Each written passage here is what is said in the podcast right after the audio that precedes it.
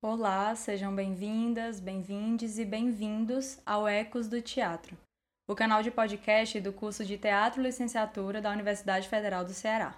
Eu me chamo Larissa Gondim e sou estudante do quinto semestre do curso. Hoje nós vamos apresentar a vocês um grupo de teatro da cidade do Crato, localizada na região do Cariri, no interior do estado do Ceará. Um local rico em manifestações culturais populares. O episódio de hoje é De Volta ao Ninho, Pistas Pedagógicas na Trajetória do Grupo Ninho de Teatro. Uma realização da encruzilhada de pesquisa Teatro de Grupo em Perspectiva. Aqui, vamos compartilhar a experiência do Grupo Ninho de Teatro em sua trajetória para a constituição de um espaço de diálogo e trocas pedagógicas com a comunidade. O Grupo Ninho foi constituído como um grupo de teatro no ano de 2008 e no ano de 2009 foi constituído enquanto associação e produtora artística.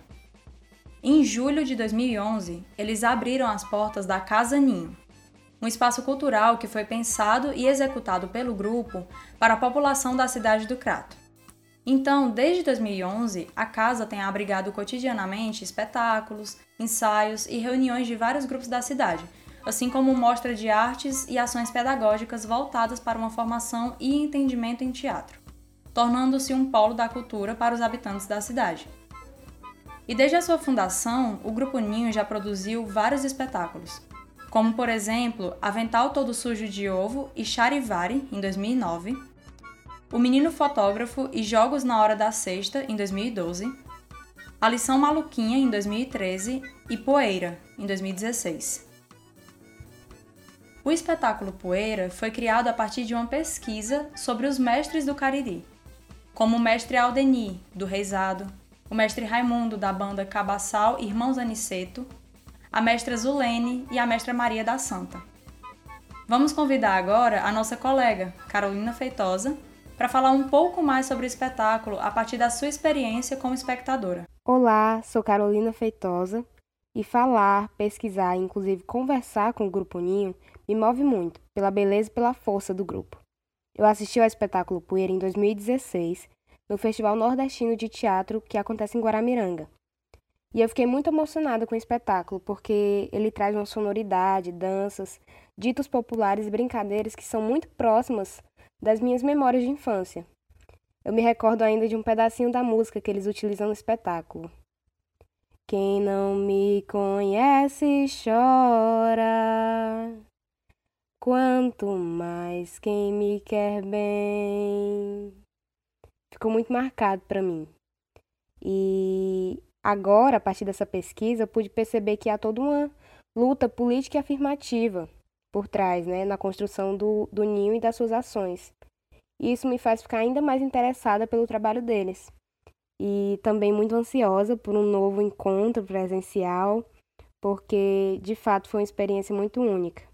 É incrível como, a partir da experiência da Carolina, a gente consegue perceber e sentir o quanto o trabalho do Grupo Ninho é forte, o quanto ele envolve o público. E que tal a gente ouvir um trecho do espetáculo?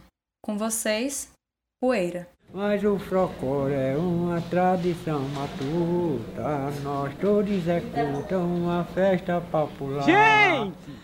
Para enfrentar. Cultura é um negócio danado, sabe, gente? Oi! Tem muito conjunto por aí dizendo que faz a cultura, gente. Mas é quase foguete, né, minha gente? Gente, eu vou dizer uma coisa, viu? Pra mim, a gente já nasce no sentido e vai aperfeiçoando com o tempo e com o que a vida ensina, gente. É, ensinando as coisas, né? Gente, cultura é um negócio danado. Cultura de verdade, gente, é aquilo que enche a nossa alma que enche os nossos bustos. Eu quero na.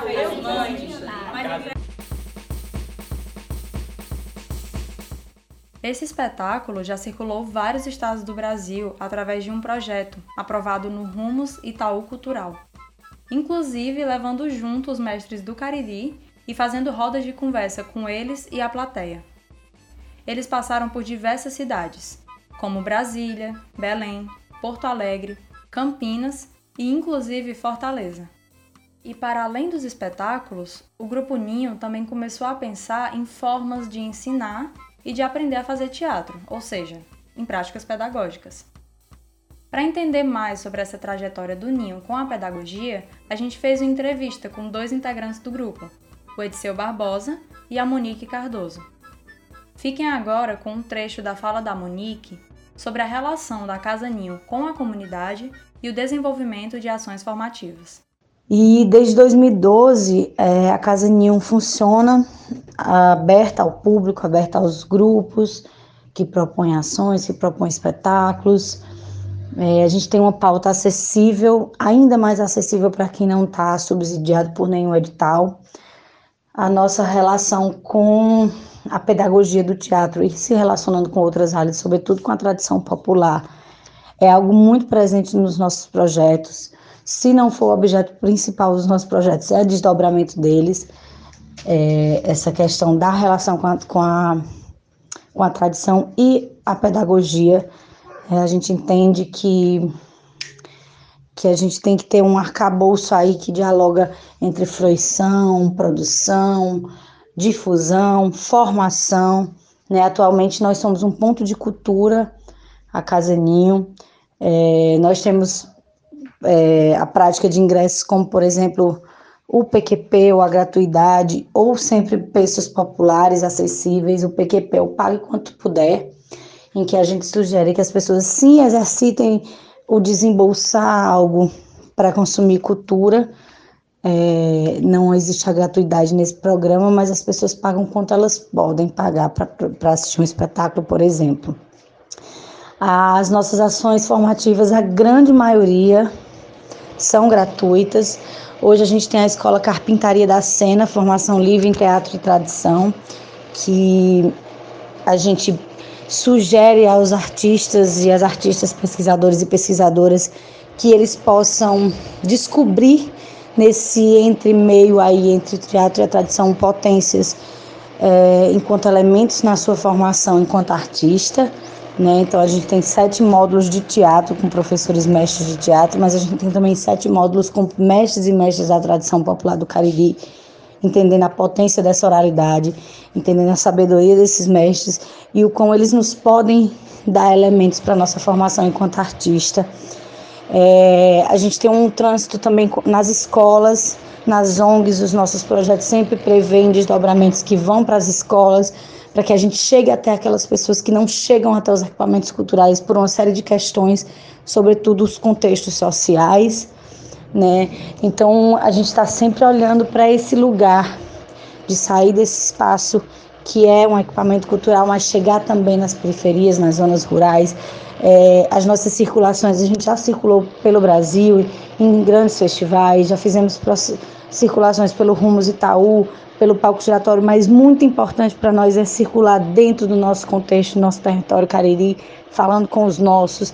Então, tão importante quanto ir apresentar em São Paulo é apresentar na zona rural de Vaze Alegre, por exemplo, de, de Juazeiro, nas periferias. Então, a gente segue olhando para dentro de nós e do nosso território para poder olhar para fora. partir dessa fala, a gente consegue vislumbrar o desenvolvimento de uma sede que se configura enquanto espaço de encontro e construção pedagógica. E ressalta-se ainda a importância de trazer cada vez mais experiências como a da Casa Ninho como referencial teórico, uma vez que o grupo conseguiu alcançar um reconhecimento em escala nacional através de editais públicos de fomento à cultura, como o Palco Giratório, em 2015, e o Rumos Itaú Cultural, em 2018 e 2019. Nesse sentido, nada mais justo do que lançar o olhar sobre a trajetória de um grupo com essa relevância política e cultural, pois o movimento de pesquisar e construir referências a partir de experiências e realidades mais próximas faz parte do caminho para a construção de saberes que fogem à lógica colonizadora. Ainda na entrevista que a gente realizou com os integrantes do grupo, Há uma fala muito interessante do Ediceu Barbosa sobre essa perspectiva decolonial presente nas ações da Escola Carpintaria da Sena. Em área de pesquisa pedagógica e de linguagem, né? esse atravessamento que vai se dando. Que é pensar a formação do ator-atriz é, numa desconstrução, uma decolonialidade, numa descolonização do corpo-pensamento, quando se trata do trabalho de ator-atriz, que é pensar os referenciais da, do território cariri, a cultura local e a cultura popular, né, nossos mestres e mestras da tradição popular, em relação com o teatro, criando aí um entremundo, né, pontes. E sempre a partir de uma equidade, né? entendendo o que está para o teatro e o que está para a, a, a tradição popular e que podem é, colaborar para a formação de, é, da voz, da presença, da energia, né? todos esses a gente diz é, os fundamentos da linguagem teatral, né? que esses atores e atrizes dentro da escola Carpintaria da Cena vivencie nesse atravessamento, criando pontes entre a tradição popular e o teatro, entendendo que os mestres da tradição popular são também sabedores, né, dessas, des, desses elementos que nos formam como atores e atrizes. Estamos muito felizes de ter podido conhecer e pesquisar sobre o Ninho e as suas vivências artísticas e pedagógicas pois fomos levados a refletir sobre as possibilidades que o teatro de grupo pode alcançar, assim como as trocas possíveis entre o grupo e a comunidade na qual ele se situa. Então, chegamos ao fim de mais um episódio do Ecos do Teatro.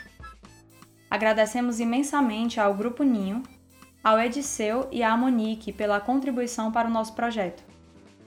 Este episódio teve a locução de Larissa Gondim, pesquisa e produção de conteúdos de Carolina Feitosa Jean Moreira, Larissa Gondim e Vitor Damasceno, técnica de áudio e montagem de Souza Júnior e orientação de Juliana Carvalho, Francis Wilker e Gil Brandão. Eu espero que você tenha gostado das nossas trocas de hoje e muito obrigado pela atenção.